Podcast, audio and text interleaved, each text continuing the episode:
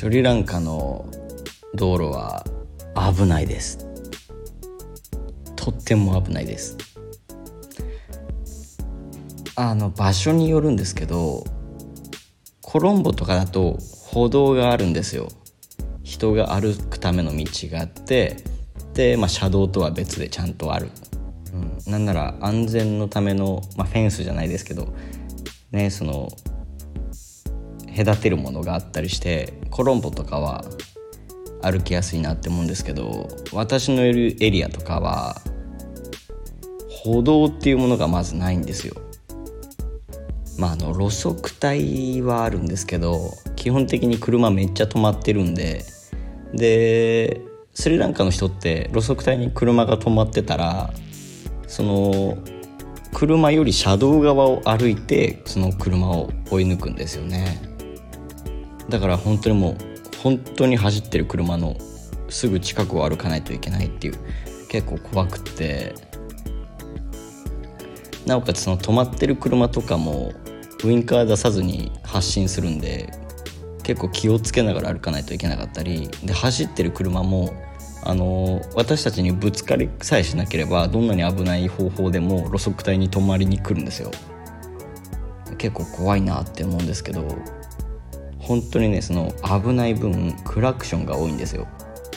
でクラクションの中にもいろんな意味があることが最近分かりまして。まあまず一つはもう早く行けよブブーっていうのもありますし。であと日本でもねその山道とかあの見通しの悪い T 字路とかだとよくありますがあの今から私曲がりますよの合図でププーっつってあのまだ見えない場所にいる相手いるかいないかもわからない相手に対してププって鳴らして通りますよっていう合図。これもよくあるんですけど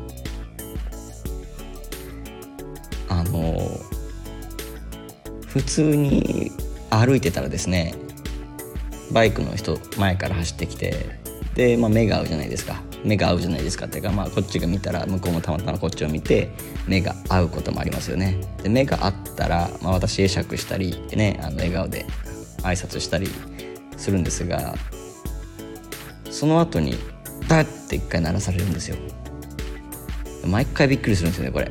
うっなんだって。でこれがもう何十回もあると分かってきてあれ挨拶なんですよ。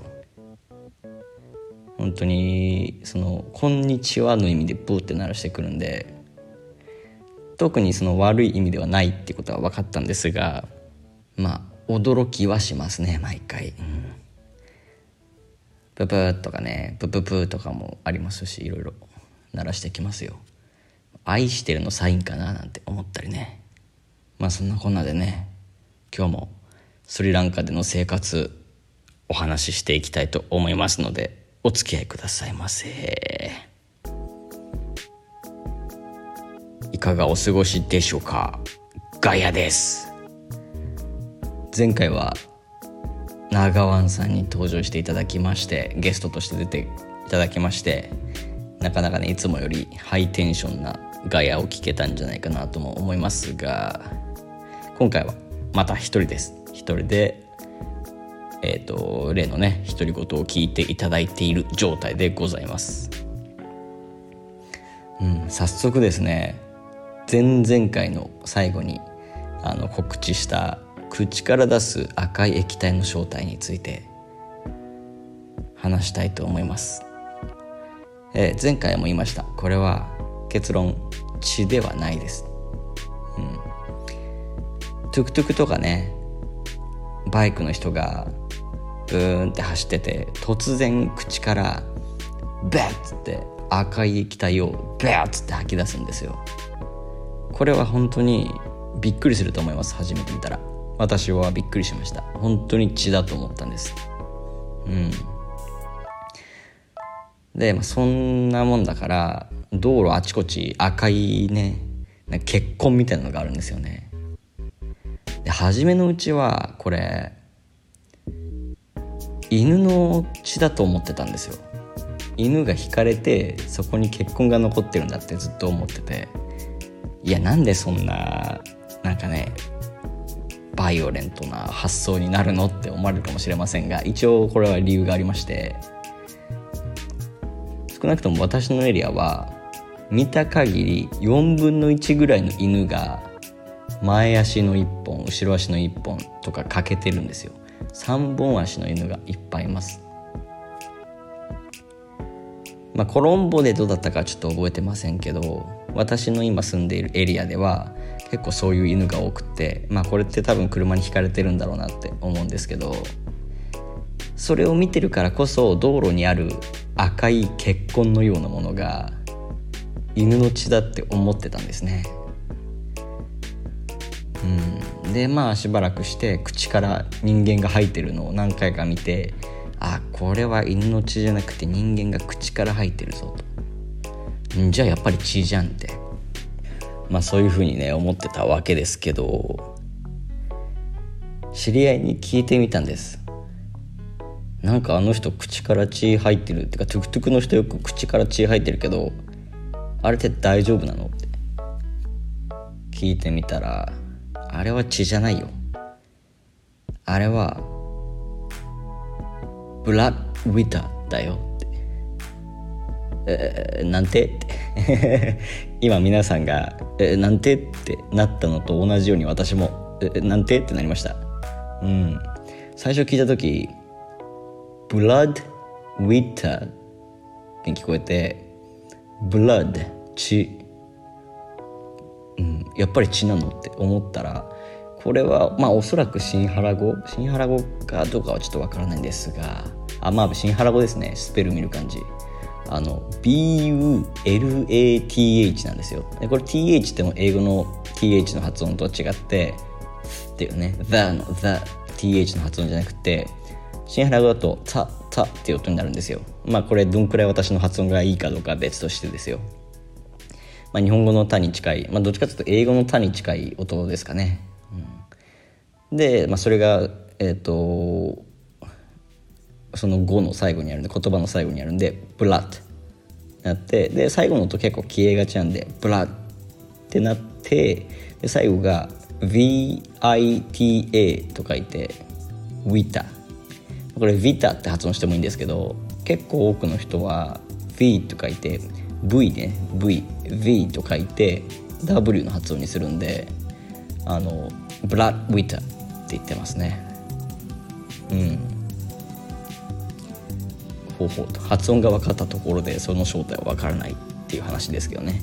これ こんねとか言っちゃった これはあのどうやら紙タバコの一種らしいです。紙タバコ。紙タバコって紙巻きタバコと違いますよ。紙っていうのはカムの方です。カム。あのー、カムですよ。チューインガムの方のカム。カムガム。あガムじゃねえや。タバコ。すいません。カムガムってなんですかね。噛まねえガム知らねえよって話ですけど。まあそんなことないか。まあいいか。うん。えっ、ー、とよくねあのー、サッカーとか野球の監督がくちゃくちゃしてるの見ますけどね紙タバコって言ったら。なんかあのー、ね、紅茶のティーバッグみたいな口入れて噛んでベッツってやってるベッってやってないか。くちゃくちゃやってるようなのよく見ますけどヨーロッパのサッカーとかね監督がよく食ってるのを見ますけどどうやらその一種らしくってでニコチンはないらしいです。ニコチンはないけどなんとかっていうね成分が入ってて、まあ、それがあのなんていうんですか高揚感というか。を生み出す成分らしくてでこの中に含まれているのがあの何かの植物の種種子種ですね。種を砕いて乾燥させて、まあ、乾燥させて砕いてか分かんないですけどあのそれが入っててそれがどうやら赤いらしくこれがまあ唾液と混ざって口の中真っ赤な液体でいっぱいになるらしいんですね。でこれを飲み込むとお腹が痛くなるらしいんでそれでみんなそのくちゃくちゃやった後にペッて吐き出すっていうその紙タバコと自分の唾液混ざってできた真っ赤な液体をペッて吐き出しているっていうことらしいですね。で今日トゥクトゥク乗ってたらですねあの、ガソリンスタンドの前で少年がなんかなんていうんですかね柏餅みたいなのを持って「これ欲しいですか?」っつってまあそんなこと言ってるかどうか分かんないですけど「買いますか?」っつって来たんですよ。でまあいらない何かわからないんで、まあ、いらないって言ったんですが運転手の人に聞いたら「あれはブラウィターだよ」っつって「あああれがブラウィターか」ってうんなんかねたまたま今日出会いましたね。えー、ですので結論。あれは紙タバコです。紙タバコの一種です。で入ってるのはその中の成分と唾液の混ざったもの。飲み込むとお腹に良くないから吐き出しているということですね。うん。この名前のブラウィッターのブラの部分が英語のブラッドから来てるかどうかまではちょっとわからないんですがまあそれはまたねいろんなところで聞いてみたり調べてみたりしたいと思います。分かったらまた報告します。最近ちょっと驚いたことまたありましてあの知り合いの方が紙に文字を書くときにあの紙をなんて言うんだろう横にして書いてる。うん説明口で説明するの難しいな。だからあの日本の日本人でもちょっとまあ言い方悪いですけどあの教養のない人というかちょっと何て言うんですかね。まあおバカな人とかあれ言い換えたのにより言葉悪くなってる気するな。まあいいか。おバカな人。おバカな人は結構ね紙書く向きに対して体を横にしてもう斜めになっちゃって書いてるみたいな人もいますよね。でなんならそれがもう完全に紙を横にして書いちゃってたんですよある人が。で私その人見てうわあんま好かんなって最初思ったんですよ。その書き方は。その人が好かんとかじゃなくてその書き方自体はあんまりうんって思ってたんですが最近よく見たらですねあのスリランカの人全員それで書くんですよ。それであこれアホとかそういうことじゃなくてみんなこう書くんだって。日本語を書く時もそうやって書くんで。だから聞いてみたんです。あれって何で横で書いてんのって言ったらいやもう学校から子供の頃から教育でそうやって書くように言われてるからこうやって書いてるんだよって。うんなるほどってね。うん、まあ、そういうもんなら別にいいけど書けるならいいけど。うん。難しいですよあれ書く書くの、うん、だってね書いた後また縦に戻して読まないといけませんからね読む時は。面倒くさくないのかなって。思ってますが、まあ、本人たちがいいならいいでしょう。さてコーナー行きましょう。ガヤスリランカに関する質問答えます、えー、このコーナーはですね私が寄せられた質問に対して答えるコーナーではなくて私が税を徴収するかのように無理やり無理やり無理やりいただいた質問に答えていくというものです。みんな別に知りたくもないけどそんなに質問くれっていうならじゃあなんか質問するよっつって言ってくれた質問に対して私が答えるというはちゃめちゃなコーナーでございますが今週の質問こちら。トイレットペーパーはあるの？はい。トイレットペーパーはあるの？うん。いい質問ですね。結構最初の方でトイレに関する、えーと、話はしましたがあのー、ねシャワータイプのウォシュレットがどこにでもあるんですよね。シャウォシュレットっていうかもうほんとシャワーがあるんですよね。シャワーがあってそれをウォシュレットみたいに使うっていう。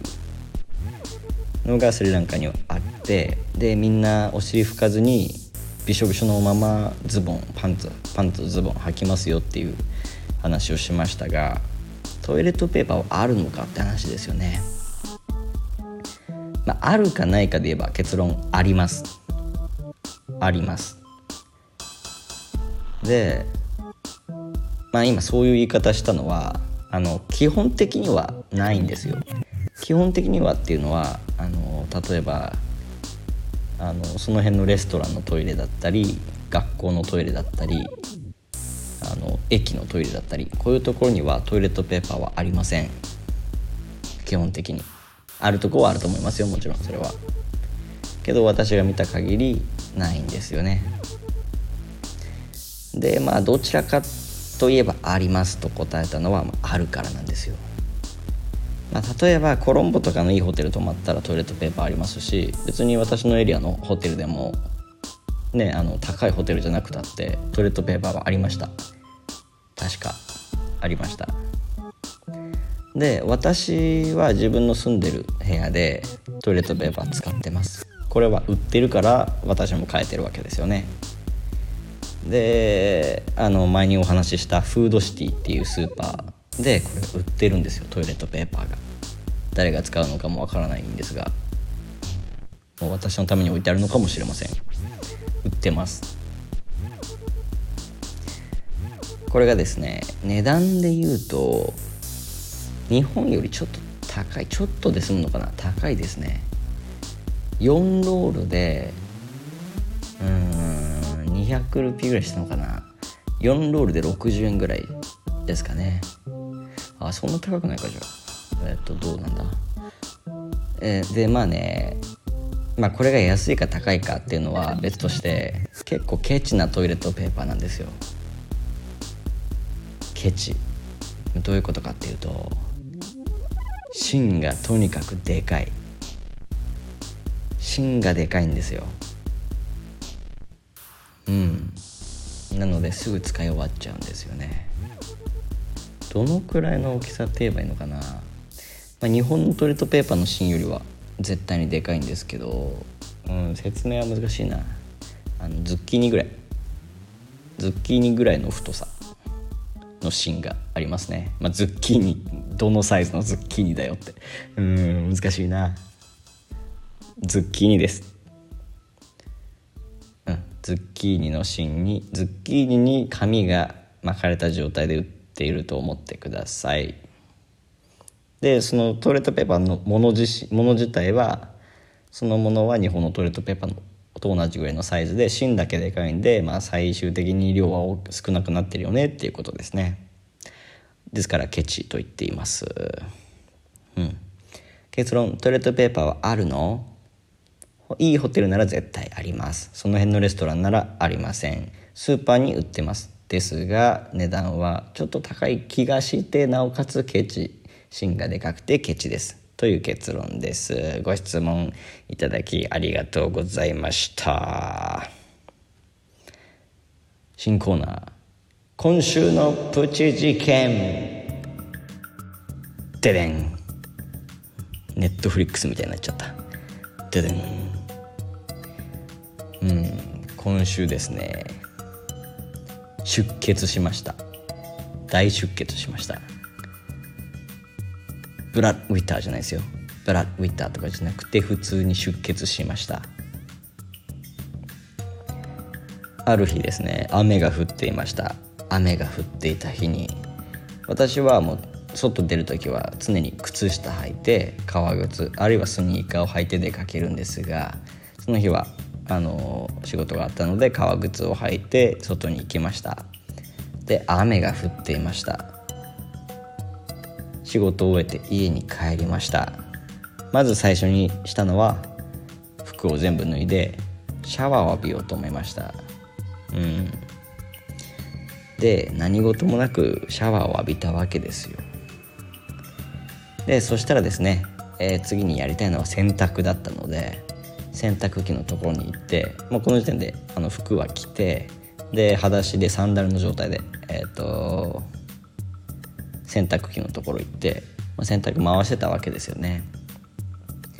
でスイッチを押してはいスイッチを押したっつってベッドに寝っ転がったわけですよ。で多分5分ぐらい寝っ転がったかな。あのスマホいじったりしてね寝っ転がってゴロゴロっつってでふっとね起き上がったわけですよ。別になんとなくですけど本当に。なんとなく起き上がったら左足の小指付近が血まみれになってたんですよ。すんごい血が出てたんですよ。え何これ？ってこれがね痛くないんですよ。痒くもない。でなんかかきむしったってことも記憶にはないしそもそも痒くもないし。えなんで血出てんの？と思ってびっくりしてとりあえずそのケチなトイレットペーパーをねあのすぐ取ってその血を拭き取ってえなんだこれ？って思ってたんですよ。怖っと思って。なんかに噛まれたなこれ。って思ったんです。で傷がなんかね2つあったんですよ。だからこれヘビかと思って。ヘビってね牙が大きい牙が2本あってそれでガブって。噛んだら多分穴が2本開きますよね。2本じゃねえ穴が2箇所開きますよね。だからあれ？これヘビかな？毒あるやつだったらどうしようって。だって痛くないってことはなんかこれ毒じゃないのって。思ったわけですよ。でももうねまずこの傷を作ったやつの正体が知りたいと思って私が裸足というか靴下を脱いで動いた場所を考えたんです。そしたらねさっき話した通りですよ。革靴を履いて家出てで革靴履いて家帰ってきて脱ぎました。お風呂入りました。洗濯機行きました。うん。ってことはお風呂か洗濯機の場所どっちかだなということで、まあ、まずお風呂場見に行ったんです。なんかやべえのはヘビとかいるかなって言って。何もいませんでした。うん。あの私の風呂場いつも窓開けてるんでたまにあのなんかカエルとかいるんですけど。あのヤモリとかね。カエルとかちょいちょいいるんですけど。うん。まあでもそれ噛まないよなっつって。でもその時は見当たらなかったんで。こっちじゃないかなっつってじゃあ洗濯機の場所か。って洗濯機のところパッて見たら血がいっぱい出てたんですよ。血がいっぱい落ちてたんです。あ絶対ここでやられてんじゃんっていうもう見るからにそこがねあの事件現場なんですよ。そしたらねこちらをじっと見つめる生き物の正体に気がついたんです。なんか見てるんですよこっちを。それがねかまど馬なんですよ。かまど馬わかりますかね？なんかバッタにいた形で茶色くって。で日本のかまど馬よりはるかに大きいかまど馬がいて。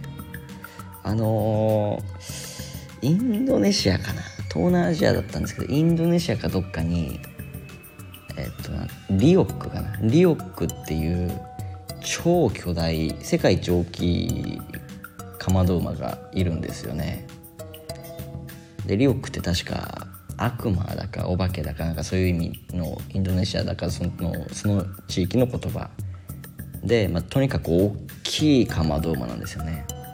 でまあ私がスリランカで見たその時見たのは、まあ、そこまでは大きくない。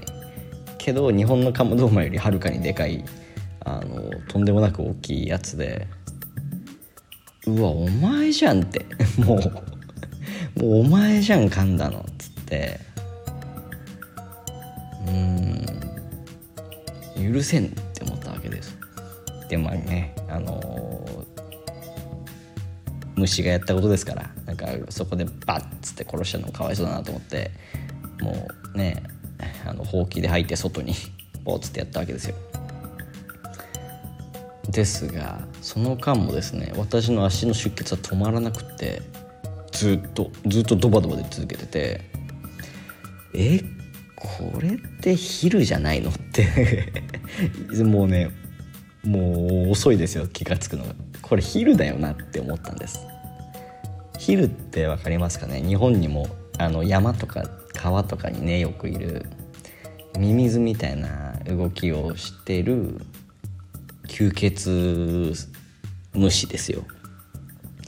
で私小学校の頃林間学校にね行く時にあの行く前の事前の何て言うんですかね研修じゃないですけど、まあ、ビデオ見てて山に行くとヒルがいるから気をつけてっていうような内容だったんですがそれを見た時にヒルめちゃくちゃ気持ち悪いじゃんって。でしかも血止まらないって怖いじゃんって思ってもう私は絶対にヒルに噛まれない人生を送ろうってその小学5年生の時に心に決めたんです。でまあね結果そのそれもあって水とか嫌いで川とか嫌いであのなんならもう泳げない体になってしまった悪魔の実を食べた人間になってしまったんですが、まあ、そのせいとは言いませんけど、まあ、とにかくね昼とは関わらない人生にするってもうその時心に誓ったんですが明らかにこの出血は昼だなってまだ噛まれたことはないんですけど知識として知ってる出血の仕方とこの自分の今の出血の仕方が一緒だなっていうのがあってうんじゃあヒール探すかなって思ったらもういました普通に洗濯機の横にうにょうにょ動いてるでっぷり太ったヒルが。ででっぷり太ってるってことはうんお前俺の血吸ったなってかまど馬ごめん疑って。もう人狼ゲームですよこれは。もうアモアスですよ。アモングアスですよ。うん疑って悪かったかまど馬って言ってね。外に。放り出しちゃったかまど馬に謝りつつその憎しみを全てヒルに向けたわけです。で本当に気持ち悪いんですよねヒルって。申し訳ないけど。本当に私は気持ち悪いって思うんですよ。もう動きもそうだしフォルムもそうだしやることもそうだし。最悪じゃんこいつって思って。もうすぐねあの私いつもトイレのところに殺虫剤置いてるんですがスリランカのきつい殺虫剤ですよ。日本にある生優しい殺虫剤と違います。もうきつい殺虫剤。人間死ぬんじゃねえぐらいの殺虫剤をね持ってきてブワーッつってかけたんです昼に。もうこの時はもうもう慈悲とかないですよ。虫がやったことだからなんてもうなかったです。やっぱ昼はね人生で一度も噛まれたくないと思っていた相手だったのに噛んだんで私はもう許せなかったんでブワーッつってかけたらですね動かなくなりました。ああよかったつって。でねさっきかまど馬を外に出すために使ったほうきもう一回取りに行ってで洗濯機の場所戻ってきたらその昼全然生きてるんですよ。全然生きてる。ただ私から吸い取った血液をドバドバドバドバ吐きながらうねうねうねうね動いてるんですよ。衝撃でしたね。あれは。もうこれはもうプチ事件で済ませていいのか分かりません。今週のプチ事件。昼に噛まれました。人生初くそ本当に昼にだけは噛まれたくなかった。うん。うん。結構その時ショック受けて。まあね現地のスタッフとかに相談してこれって噛まれても大丈夫なの？毒とかないの？って聞いたら、まあ、あの人によってはダメな人もいるけど基本的に毒とかないから安心してって言われて、まあ、私も腫れとかもないしじゃあ安心ししましたと。けどね1時間以上血は止まりませんでした。もうドバドバドバドバドバドバドバっつってああこのまま失血死しちゃうんじゃないかってぐらいねドバドバドバドバドバドバドバっつっててうんまあ1か ,1 ヶ月じゃねえや1時間ぐらいしたらピタッと止まってで翌朝起きたらかさぶたになっててああよかったとうんで本当にねかゆみとか全くなく痛みもなくただ気持ち悪いやつに血を吸われたという事件でございました。次のコーナー。最近覚えた新原語。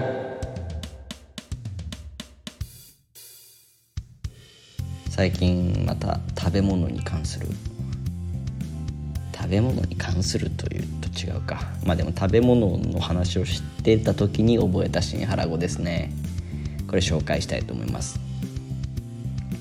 最近覚えた新原語こちらです。ママカマティブリアニ。ママカマティブリアニ。はいこちらですね。意味は私はビリヤニが好きです。私はビリヤニが好きです。という意味です。最初の単語から言いますとママこれはまあどっかの回で話したかもしれませんが「私は」って意味ですね。ママ私はキャマティキャマティの部分が好きです。Like にあたるみたいですね。で最後ブリアニって言いましたがこのブリアニがビリヤニなんですよ。ビリヤニ。ビリヤニっつったらあのあのムスリムの人とかがよく食べてるアラビア系のご飯ですよね。アラブ系のご飯。あの肉とかね魚とかマトンとかと一緒になんかご飯炊き込みご飯作ってみたいな。とっても美味しいご飯なんですがあのスリランカ版ビリヤニもあるんですよ。でこれビリヤニ BI B 最初 BI なんですよ。その後のスペル忘れましたが BI なんですけど発音はどうやらブブリアニっていうらしいですね。だからまあそこの発音だけ気をつければ伝わるかなと思いますでは言ってくださいママキャマティブリアニママキャマティブリアニはい素晴らしいです皆さんええこのブリアニの部分変えていいですからね。ママ、キャマティ、ガスラボ。私はパパイヤが好きです。こんな風に言うこともできますし、まあ、食べ物以外のもの入れたって問題はないと思います。まあ、そんな風に使ってください。はい、というわけで本日も長々とお話ししてきましたが、いかがでしたでしょうか？来週は、ついにコロンボ以外でブラックコーヒーを飲んだ。そんな話についてお話ししていきたいなと思います。うん飲んだんですよブラックコーヒー。もう100回以上いました。砂糖は入れないで砂糖は入れないで砂糖は入れないでと100回ぐらい言ったらですね出てきました。ブラックコーヒー。本物のブラックコーヒー出てきました。そんな話をしていきたいと思います。お楽しみに。というわけで本日もえー、私の独り言にお付き合いいただきありがとうございました。ガヤでした。おやすみなさい。